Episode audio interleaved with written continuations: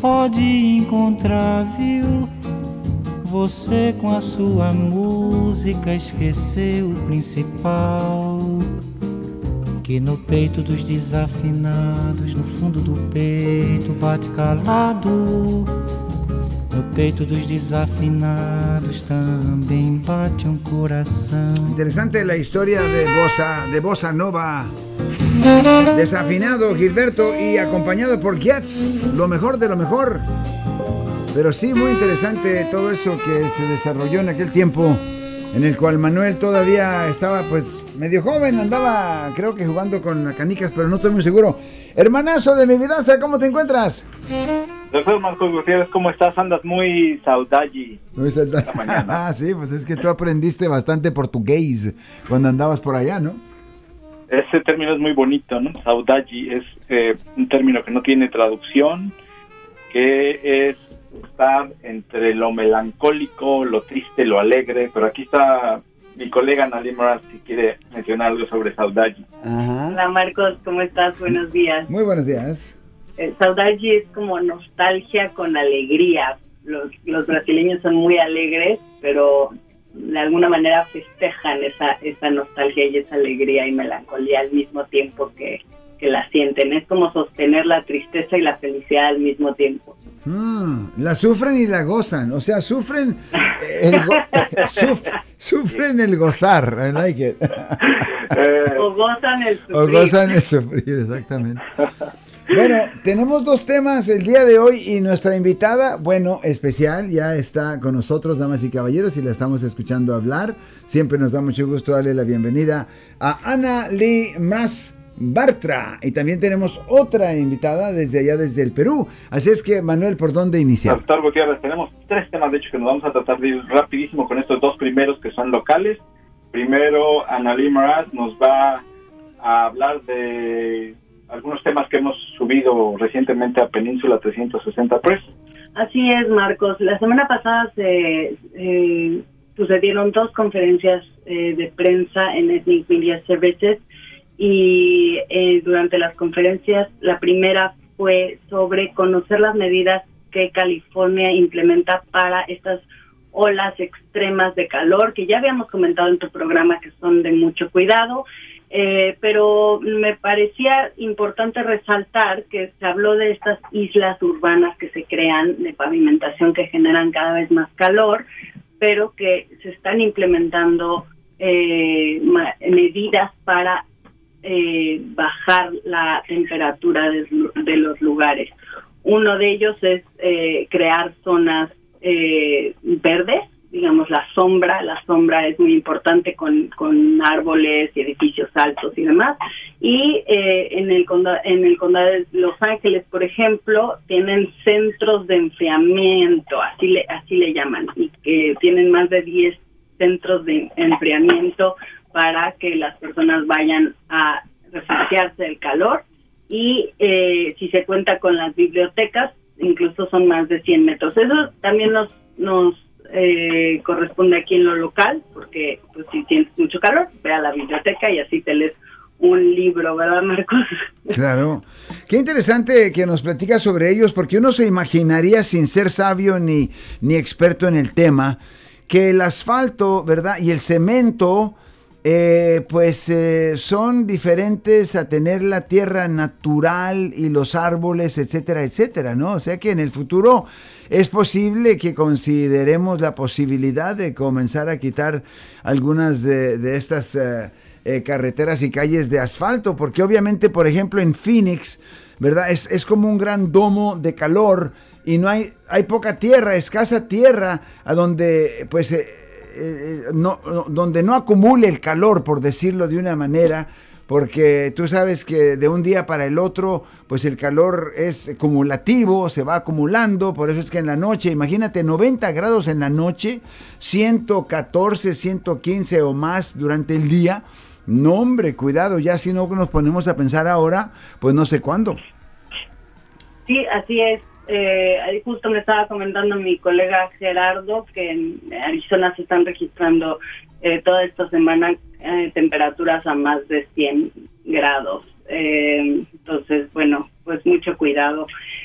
Quiero pasar rápidamente al segundo tema que me parece también muy importante de la segunda conferencia que se realizó la semana pasada en Media Services, que fue cómo las mujeres y las comunidades marginadas son las de menor acceso a capital para crear eh, negocios.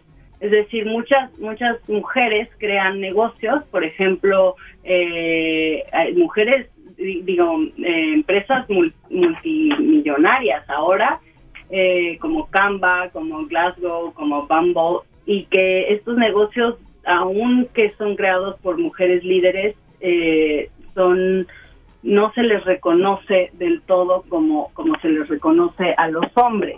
Eso, eso en primer lugar. En segundo lugar, a pesar de que las mujeres crean diversos negocios, muchas veces eh, eh, no se les eh, invierte capital de riesgo, es decir, no, no este, un poco, un poco tiene que ver con, con esta, esta, esta fractura, digamos, de invertir en los negocios de mi conocido y como pues las mujeres no son mis conocidas porque todos los hombres se conocen, invierten entre sí, a las mujeres las dejan un poco de lado. Esto esto se comentó en, la conferencia. Y en tercer lugar también mm, señaló una esta esta Dan Baber, socia operativa y directora de marketing de Costla Ventures, que es una de estas empresas para invertir capital, que en tercer lugar también no, muchas veces no se les da permiso a las mujeres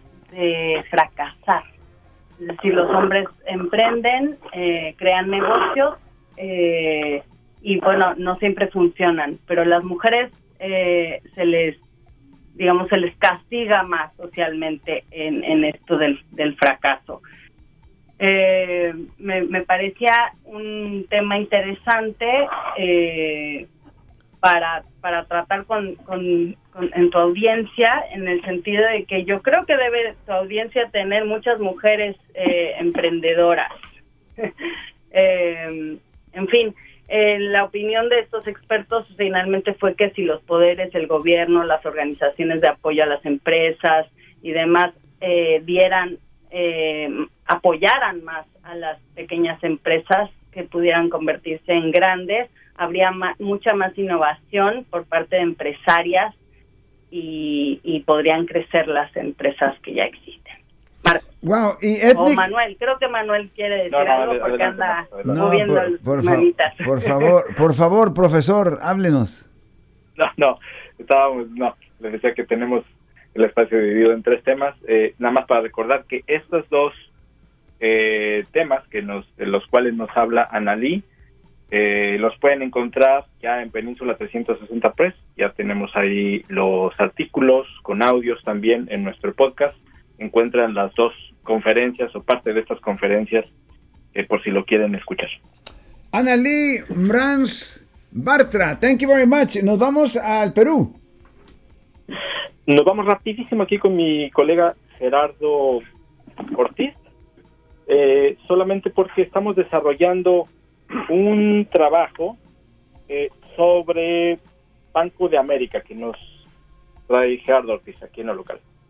Marcos, buenas, eh, buenos días, ¿cómo estás? ¿Qué tal, Gerardo? ¿Cómo está tu Mini Cooper? Ahí todo bien, haciéndote publicidad, ¿eh? No sé si Manuel ya te mandó las eh, fotos. Sí, claro, traían el sello del carrito precisamente ah, que acabamos de mencionar, Mini Cooper que fue una carrera importante allá en México, me parece que fue la Panamericana y traía ahí el sello de hecho en California y todos preguntaban que, que si fue construido en California y, que por eso que por eso traían el I like that very much. Thank you very much. Sí. bueno, Marcos, mira, resulta que eh, se nos han acercado gente de la comunidad, ya van dos personas que nos mencionan que Banco de América les ha puesto hold, les ha retenido el dinero de sus cheques. Por lo general tú llegas, depositas un cheque y al otro día ya está disponible. Pero a estas personas se los han retenido que hasta por 10 días, con el pretexto de que es para su seguridad, por si les rebotan el cheque, que no les vayan a hacer, este, eh, que no les vayan a cobrar lo que se nos hace a nosotros es que convenientemente Banco de América a la hora de protegerse, entre comillas, Este, imagínate, a esta persona le hicieron un hold de dos mil dólares por 10 días. Si se lo hacen a 250, a 300 personas, que sería invisible por la cantidad de clientes que tiene Banco de América, pues estamos hablando de más de medio millón de dólares que Banco de América podría jinetear durante 10 días.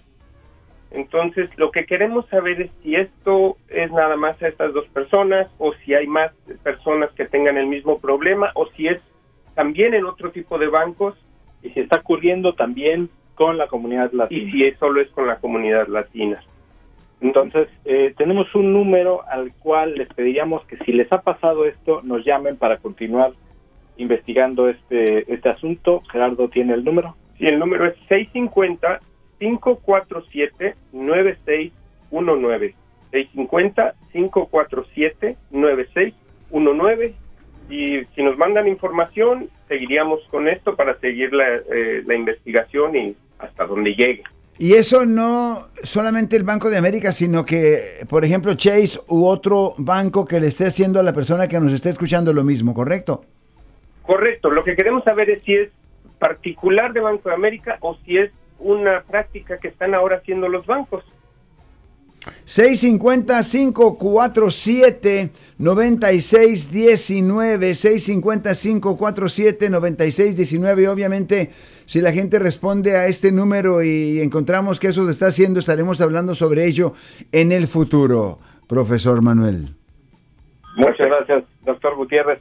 Y bueno, eh, ahora nos vamos hasta Perú, donde eh, ya está, tengo entendido, en la línea nuestra invitada, la doctora Anaí Durán, quien es eh, doctora en Ciencias Políticas y Sociales, ex ministra de la Mujer y Poblaciones Vulnerables del Perú durante el gobierno de Pedro Castillo. Y esto, eh, nuestra invitada, a la cual le agradecemos que nos tome la llamada, nos va a hablar de esto que se le ha llamado la tercera toma de Lima, que está programada para el día de mañana. En este momento, eh, diferentes delegaciones de distintas partes del país, particularmente de regiones del sur, han llegado ya a Lima para manifestarse y esto en repudio de la presidenta eh, Dina Boluarte, pero bueno, ya eh, la doctora Durán nos hablará más al, más al respecto. ¿Qué es lo que está sucediendo allá? ¿Cuál es el panorama? Bienvenida, doctora, y gracias por su paciencia. Buenos días, gracias a ustedes. Doctora, si nos puede dar un panorama general, ah, bueno, primero, eh, ¿a, qué se, ¿a qué se refiere con esto de la tercera toma de Lima? ¿Cuáles son las condiciones que hay ahorita por allá? Sí, bueno, esto es un nombre simbólico que le han dado las, las delegaciones, los pueblos que están protestando a este nuevo momento de lucha, ¿no?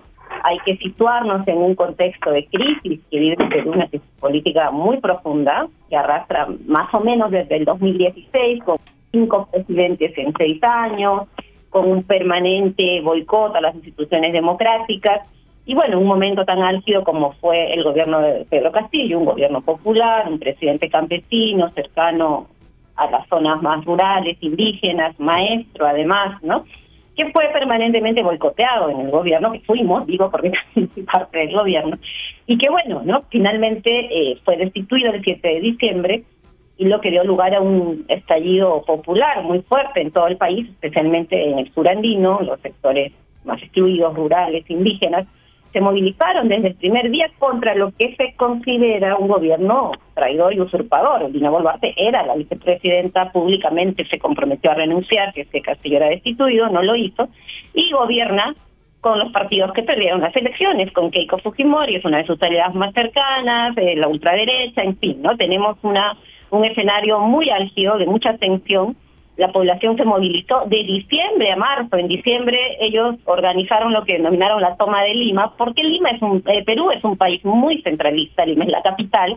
Entonces ellos, después de haber sido masacrados en sus regiones, el 15 de diciembre hay 10 asesinados en Ayacucho, en 18 de enero hay 18 asesinados en Juliaca en las protestas, una represión muy cruenta de la cual la Comisión Interamericana ya ha informado la población decide trasladarse a Lima tras evaluar que en sus regiones los están asesinando, disparando, etcétera, ¿no? Entonces, para hacerle escuchar bien en Lima en febrero, en lo que eh, es la primera toma de Lima, vuelven en marzo, que es la segunda, y ahora después de un repliegue de cuatro meses, de reordenar fuerzas, de evaluar también eh, medidas de lucha, se está organizando esta jornada nacional de movilización, ¿no? Eh, se, se, llama Toma de Lima, pero que es una jornada nacional de movilización porque va a ser a nivel nacional, hay paros regionales en casi todo el sur, también en Cajamarca, y bueno, va a haber una movilización nacional también en Lima a partir de las 4 de la tarde, ¿no? Inicia la, la digamos, un nuevo ciclo de protestas contra este gobierno. ¿Y qué nos cuenta de el presidente Castillo? ¿Cuál, ¿Dónde se encuentra? ¿Qué de los cargos que le hicieron? El señor López Obrador de México lo continúa llamando como un golpe de Estado. ¿Qué nos puede con, platicar sobre eso? Sí, el presidente Pedro Castillo está preso en el penal de Barbadillo por el delito de rebelión, que es el delito que se le está tratando de probar, ¿no? acusado de haber dado un golpe de Estado. Eh, cuando en realidad no hubo ningún golpe de Estado, al contrario, ¿no? El que, el que hace el golpe de Estado es el Congreso con Dina Boluarte en una coalición político-militar empresarial que lo que hacen es retomar el poder, ¿no? Efectivamente, López Obrador ha sido uno de los más eh, defensores, digamos, de Pedro Castillo junto con Gustavo Petro y en realidad más que de Pedro Castillo, de un gobierno popular que fue asediado y boicoteado desde el comienzo, ¿no? El mensaje que da Pedro Castillo el 7 de diciembre que busca cerrar el Congreso, que es luego da lugar a esta vacancia, ¿no? Y que lo hace sin, eh, digamos, en un momento, como decía, de mucha confrontación, de desequilibrio de poderes, pues termina eh, con su apresamiento apenas a los minutos, ¿no? Además, en un proceso irregular que se saltó todos los los fueros que, corresponden a una a una investidura como la presidencia de la República, ¿no? Por eso este este caso también está en la Corte Interamericana, el jurista Fafaroni quien lo está llevando, y también por eso la sensación de agravio de la de la población que votó por él, ¿no? Por lo menos un 25% lo puso en primera vuelta a una población la más excluida, campesina, rural, indígena, informal, y sí sintió y sí siente que su presidente fue destituido de una manera arbitraria, ¿no? Sin un debido proceso, puesto a la cárcel en 10 minutos, eh, mientras otros expresidentes que han tenido, digamos, delitos mucho más, digamos, tangibles, están en sus domicilios, en sus mansiones con prisión domiciliaria o bueno, este, en fin, ¿no? Creo que la sensación que ha dejado toda esta crisis es que Perú todavía vive una democracia muy precaria, con profundas desigualdades, con un racismo estructural muy fuerte y que bueno, vamos a tener que encontrar una salida democrática porque estamos ya casi tocando fondo. ¿Esta tercera eh, toma de Lima va a ser más grande que las otras dos? Mira, la, verdad eso es difícil de prever, ¿no? En la primera toma había una indignación, había una mucho más a flor de piel, digamos, ¿no? Era un, momento que había que genera este estallido, que era la imposición de Boluarte, ¿no? Ahora, claro, hay un pueblo que ha sido duramente reprimido, hay una criminalización enorme de la protesta, hay casi 1.800 judicializados y detenidos de los tres primeros meses hay un terruqueo, decimos aquí, constante, que es acusar de terrorista a todas las personas que protestan, ¿no? inventar vinculaciones con Sendero Luminoso, que prácticamente ya no existe. En fin, ¿no? Es un contexto también difícil, por eso es difícil prever si va a ser más o menos, ¿no? Desplazarse desde regiones tan distantes no es algo que sea sencillo, pero yo creo que sí, más allá de que lleguen o no a Lima, la movilización va a ser a nivel nacional y sí va a tener un impacto fuerte en lo que está haciendo el gobierno. O sea que llegarán de Arequipa, de Cusco, Ayacucho, Puno y de otras, pero los que no, los que no viajan para Lima eh, anuncian básicamente un paro en sus regiones. Manuel. Eh, doctora Marcos, nosotros estuvimos allá en, en Perú, hicimos eh, algunos viajes a Perú justo en el marco de este llamado golpe de Estado contra el presidente Pedro Castillo. Fuimos a, Juliaca, eh, fuimos también a, Ayacucho, comparte una misión de la organización Global Exchange con Península 360 Press y hecho en California. Visitamos las regiones eh, en alguna ocasión le comentaba a Marcos Gutiérrez que es uno de los países en donde he visto el racismo más a flor de piel ahí, eh, sobre todo, bueno, con algunos encuentros en Lima. Este, y lo que nos parecía es que de esta primera y segunda toma de Lima, eh, simbólicas, parecía que yo todos había mm, callado, ¿no? Los medios ya nos fuimos hacia otros lados, pero el problema continúa ahí. el presidente Pedro Castillo, el expresidente o el presidente Pedro Castillo sigue en la cárcel en este proceso irregular, la represión sigue y en términos de represión que ha sido de lo, de lo más sonado y lo que nos lo que pudimos ver en, Juliaca con estos casos de asesinatos este eh, incluso con al parecer presuntamente con francotiradores de la policía eh, y o el ejército. ¿Qué ha pasado en términos de represión y qué esperan en esta tercera toma? ¿Podría suceder otra vez la represión? Está, estoy viendo justo en este momento que eh, están nuevamente acordonando con policía. Hay una fuerte presencia policíaca en Lima y seguro la va a haber en otras regiones. ¿Qué están considerando al respecto de la represión? Sí, yo creo que lo, que dejó en claro la, la primera y la segunda toma de Lima, las protestas que estallaron en, en, diciembre, fue que el Estado, Dina Boluarte, sus aliados del Congreso estaban dispuestos a asesinar a un pueblo que estaba protestando de manera desarmada, ¿no? Y efectivamente, como tú bien constatas, hay un racismo aquí muy arraigado que llevó desde el comienzo a desconocer una elección legítima, ¿no? Porque estos grupos primero dijeron que habían un fraude, impugnaron votos campesinos, rurales, indígenas, y luego boicotearon, como digo, un gobierno que ellos habían elegido, no pararon a, a destituirlo. Y esta sensación de, agravio, esta, digamos, hacer, hace tangible eh, este desprecio, ¿no? La democracia dice que somos iguales, pero no, eso es mentira al final en Perú, ¿no? Lo que es lo que está demostrando esta esta crisis. No voto por alguien y termina gobernando en base a componendas parlamentarias, en base a arreglos también web termina gobernando otra persona con los grupos que perdieron las elecciones. Y claro, esto, este régimen tiene una desaprobación enorme. Ayer una encuesta, 80% de la ciudadanía desaprueba a Dina Boluarte, 90% del Congreso, que sostiene ya básicamente por la fuerza, ¿no? Y ese es uno de los grandes riesgos. Yo creo que la brutalidad con la que respondieron en, el verano, en mes de verano de diciembre a marzo aquí, alertaron organismos de derechos humanos, efectivamente vinieron dos misiones de la Comisión Interamericana, vinieron misiones internacionales, organismos de derechos humanos como los que mencionas, y yo creo que eso también ha hecho, ha puesto un poco eh, los ojos en Perú, ¿no? Esperemos que esta vez eh, no, no tengamos ese nivel de represión, aunque sí estamos viendo el despliegue, se está militarizando ya, y eso creo que hay que alertarlo, y ojalá la comunidad internacional no mire a otro lado, porque cuando pasa en Perú no tienen la misma preocupación de cuando pasa en Venezuela o en otros países, eh, que se está militarizando. Hay zonas del Perú que están, han seguido militarizadas. Todo el corredor minero en el sur, la Panamericana Sur, que es una zona de agroexportación donde hubo mucha confrontación en diciembre y enero, ya ayer la cordonaron con 2.000 policías para evitar que la gente proteste.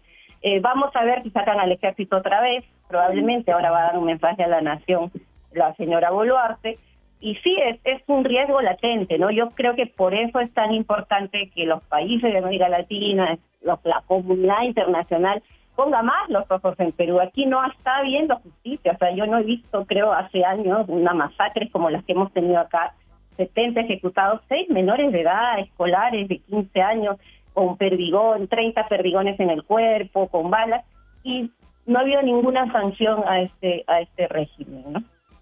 Incluso una negación, sigue negando, ¿no? Pese a, todas estas misiones internacionales, pese a los organismos nacionales, a los abogados que han documentado los casos, a las pruebas, incluso en video, el gobierno eh, sigue negando eh, esta represión, ¿no? Sí, bueno, ellos dicen que investigue, que se investigue, ¿no? Ella ha tratado de sacar cuerpo, dijo que como presidenta no tenía comando, por lo tanto le echó la responsabilidad a las Fuerzas Armadas, el comando conjunto de las Fuerzas Armadas la puso en su sitio, y así han estado en, digamos, sin asumir ninguna responsabilidad, ¿no? Yo creo que eh, es un régimen débil, pese a lo que quiera aparentar con él, haciendo este ostentoso uso de la fuerza, es bastante débil, no tiene, no se sostiene más que en estos aliados policiales militares y la componienda en el Congreso. Eh, y creo que por eso también la movilización es tan importante, ¿no? Es un momento que en Perú estamos viendo cómo se han cerrado los canales democráticos, ¿no? Las instituciones están siendo copadas por estos grupos de poder, no hay garantías de participación, entonces la calle es lo que le queda a la gente para hacerse escuchar. Se han negado a adelantar elecciones, se han negado a convocar un referéndum. Entonces, este creo que es el, camino y como digo, la, la, población se moviliza pacíficamente, no está armada, no está eh, quemando instituciones, está haciéndolo de manera pacífica, como lo hizo en diciembre, ¿no? Y la respuesta del Estado no puede ser eh, con balas y asesinando más peruanos. Doctora Durán, pues le agradecemos muchísimo que nos tomara la llamada y esperamos seguir en contacto con usted para ver qué sigue, porque esto no ha terminado, todavía va para largo. El, asunto de, Perú ahí va a seguir y hay que seguir reportando al respecto. Muchísimas gracias, Marcos. Muchísimas gracias, eh, doctora Durán, damas y caballeros, obviamente socióloga y ex ministra de Mujer durante el gobierno de Pedro Castillo. Manuel Ortiz y obviamente, damas y caballeros, Ana, Marie, eh, Ana Lee Mrans Bartra, que eh, Manuel como que me anima a, utilizar mi nombre completo, ¿eh? cuando digo el nombre de ella, Marcos Eusebio Gutiérrez Rodríguez Román Tena. ¿Cómo la ves? Está muy bien, me gusta el nombre completo. ya lo, voy a utilizar si es que me acuerdo. entonces, entonces, Ana Lee, ¿con qué nos despedimos? Analí ya no está por aquí.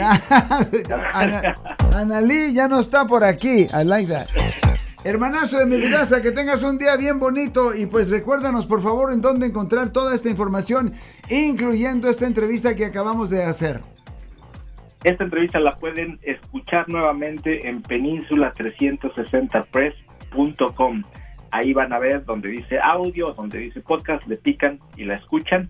También en cualquiera de nuestras redes sociales, eh, Península 360 Press, ahí nos encuentran. Muchísimas gracias, Marcos. Estamos eh, en, ah, en, contacto. Muchísimas gracias por tu tiempo. Ahí te guacho. Bye bye. Abrazos. Abrazos. Bueno, nos vamos inmediatamente por otro lado, damas y caballeros. ¿A dónde nos vamos? Vamos acá con los de bilingüe. A ver qué nos platican. Hecho en California. Más que un programa, un movimiento con productores independientes.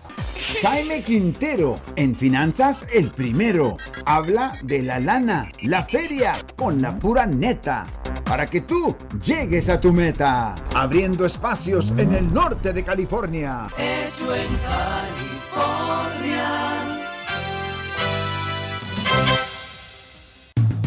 Desarrollo virtual. Internet. Rafael Monroy. Lo mejor. Te lleva Atención, empresarios, todos necesitamos presencia en el Internet, ya sea su página personalizada o presencia en los ahora esenciales medios sociales. No pierda potenciales clientes y oportunidades por no estar en el Internet. Rafael Monroy y Desarrollo Virtual es lo que necesita. 650-290-2099. 650-290-2099. Desarrollo